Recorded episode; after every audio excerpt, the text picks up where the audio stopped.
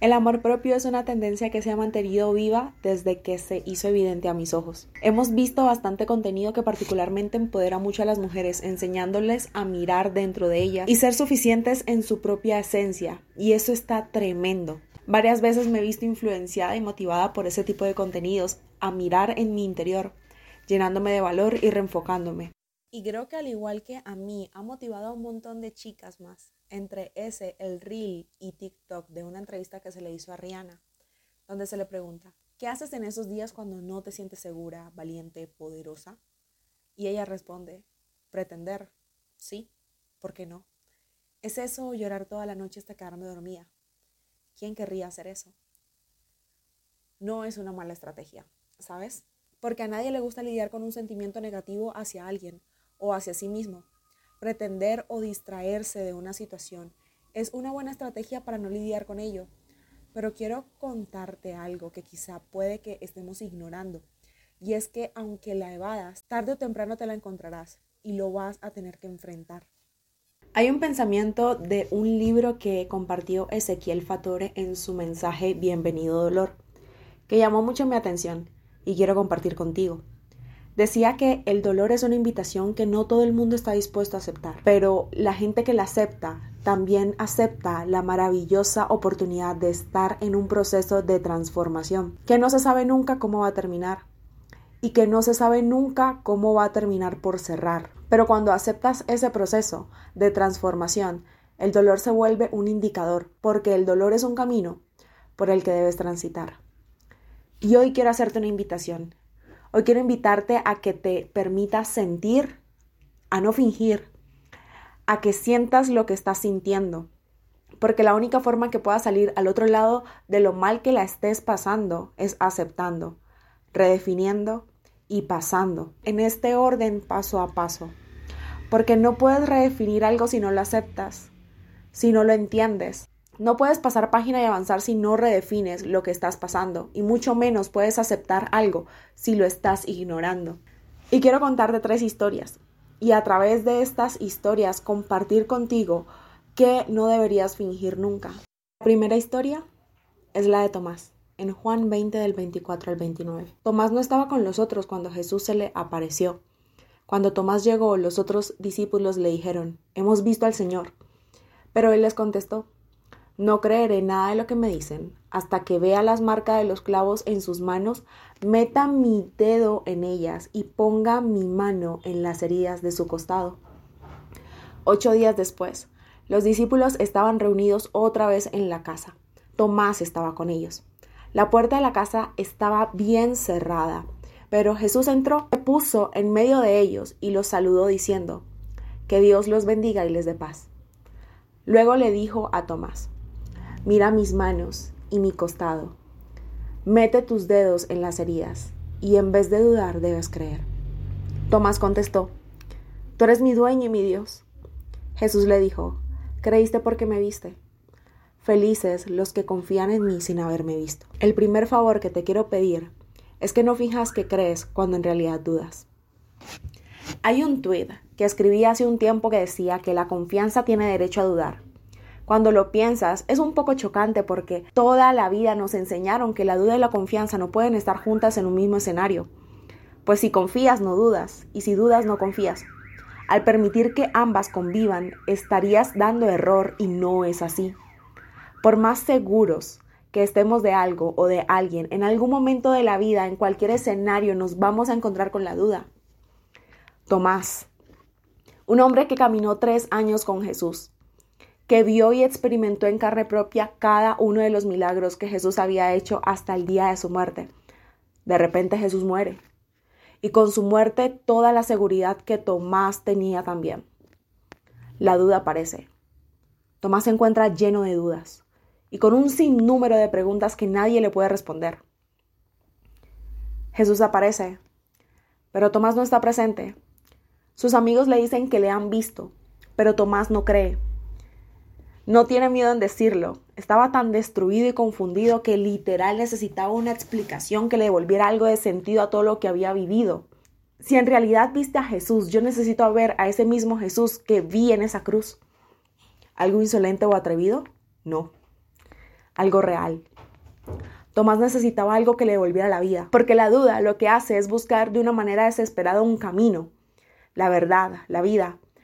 Es algo que un testimonio no le puede dar. Y una vez más, me encuentro en esta conversación tan vulnerable. Una vez más estoy aquí contigo lo suficientemente herida, con el corazón tan destruido y confundido, convencida que el amor no es para mí. Como Tomás, he escuchado, he visto historias de amor, pero al igual que Tomás, esta vez no me fue suficiente con simplemente saber. No creeré nada de lo que me dicen hasta que vea las marcas de los clavos en sus manos y meta mis dedos en ella y ponga mi mano en la herida de su costado. Hay momentos en los que un testimonio no es suficiente para ser consciente. El conocimiento es una buena base, pero la experiencia te aferra no finjas creer cuando en realidad dudas. No te quedes con las dudas porque eso te llena de amargura. A Dios no le asustan ni le ofenden tus dudas, ni mucho menos demostrarte algo para que creas. Ocho días después, Jesús aparece de nuevo, y esta vez Tomás estaba con ellos. Cuando vio a Tomás, le mostró sus heridas y le pidió que las tocara, y luego le pidió que creyera. Estaba llena de dudas odiando una vez más la idea del amor y todo lo relacionado con ello, tanto así que me atreví a decir no creo. Y Dios al escuchar mis conversaciones mentales, en vez de señalarme, me dijo, dame tu corazón y ponme a prueba en esto. Estoy dispuesto a demostrarte que lo que digo es cierto. A Dios no le interesa armar un pleito por tus dudas. A Dios le interesa despejarlas y que creas. Ponle a prueba en lo que necesites ponerle a prueba. Porque más que demostrarte que tiene la razón, lo que Él busca es una reconciliación y sanar tu corazón. La duda puede ser un puente para que conozcas más a Dios. El segundo favor que te quiero pedir es que no finjas estar bien cuando en realidad estás mal. La segunda historia es la del rey David, el hombre conforme al corazón de Dios. Hay algo que me encanta de él y es su sinceridad al expresar lo que siente, lo que piensa y lo que cree sin importar si es políticamente correcto. Y quiero compartir contigo una confesión que se encuentra en Salmo 116, 9 al 11. Mientras tenga vida, yo siempre te obedeceré, confío en ti, mi Dios, aunque reconozco que estoy muy afligido. Demasiado pronto he dicho que no hay nadie en quien confiar. Si has escuchado los primeros episodios de este año, sabrás que he venido bastante emocional. Y si no, te cuento que he venido demasiado emocional. Me sentía mal de manera emocional y me sentía mal por estar mal. No quería sentirme así. No quería de repente llorar y tener los sentimientos que tenía. Esos sentimientos con los que lucho de no sentirme querida. ¿Por qué tengo que sentir esto cuando soy una persona bendecida y amada? Y fingía. Pero hay algo con fingir y es que te hace más daño. He leído mucho los salmos y en ellos puedes encontrar un corazón sincero. Y si David fue catalogado como el hombre conforme al corazón de Dios, es porque Dios ama un corazón sincero y no uno políticamente correcto. Cuando me encontré con esta confesión, supe que no estaba mal sentirme mal y que esos sentimientos que no me gustaban no eran un error en mí, sino que hacían parte de mí y que los tenía que sentir. Comprendí que en una misma oración podía caber una declaración de fe y una confesión que contradiga mi declaración y que no me alejaban de Dios, sino que me acercaban más a Él, porque al aceptarlo y reconocerlo es más fácil sanarlo. Y Dios puede sanar y trabajar un corazón sincero. No está mal sentirse mal, lo malo es quedarse con ese sentimiento y no hacer nada al respecto. Mientras yo tenga vida, siempre te obedeceré. Confío en ti, mi Dios, aunque reconozco que estoy muy afligido y demasiado pronto he dicho, no hay nadie en quien confiar. Creo que la sinceridad activa el amor de Dios, te cubre.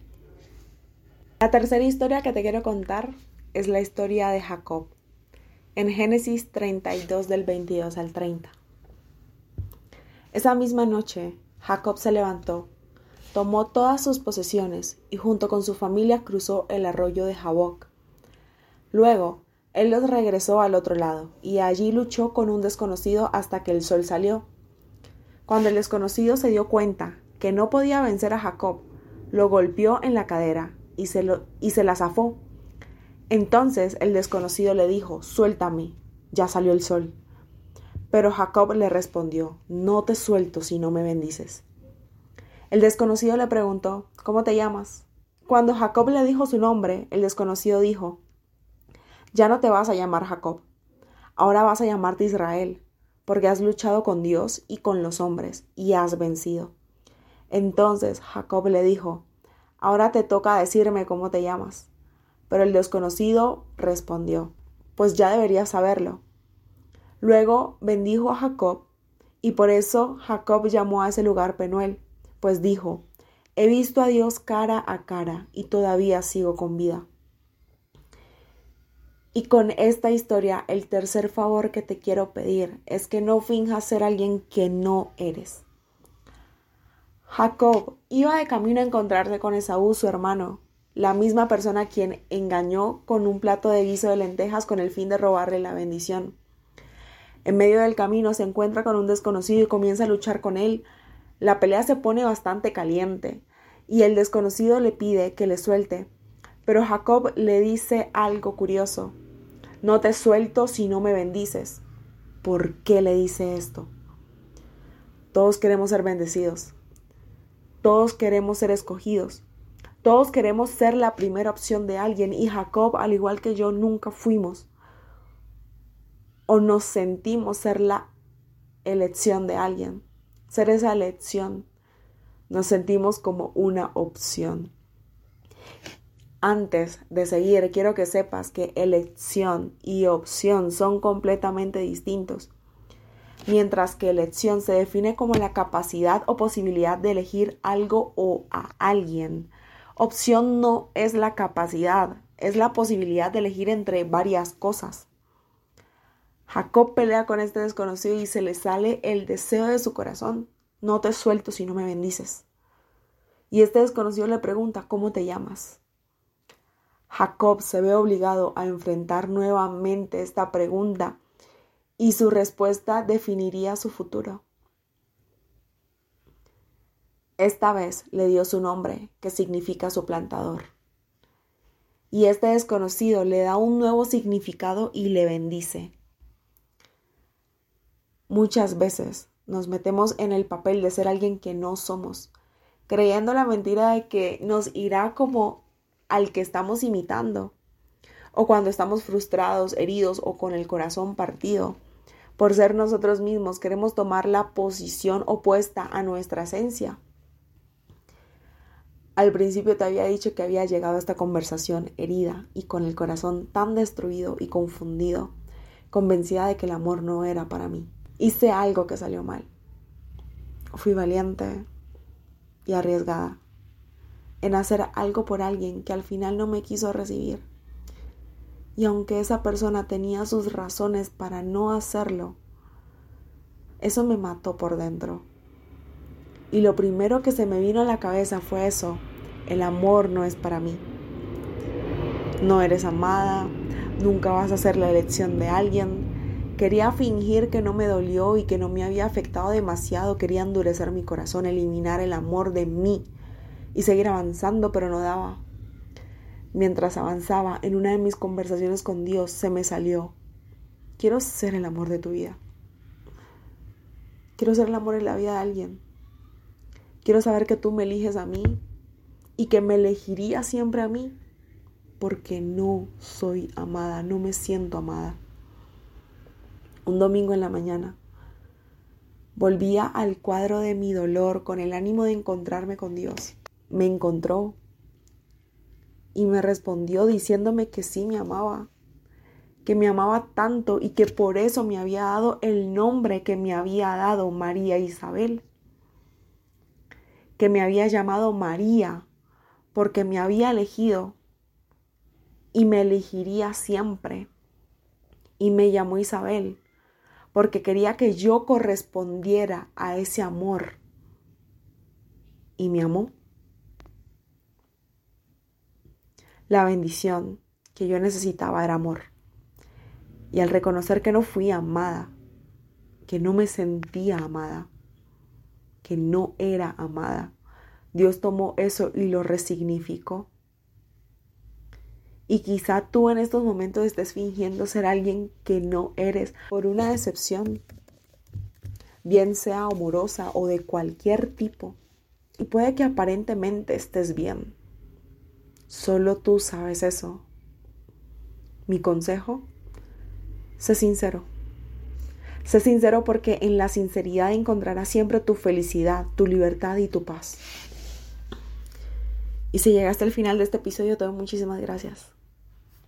Te doy gracias por escucharme, por llegar aquí hasta el final. Gracias.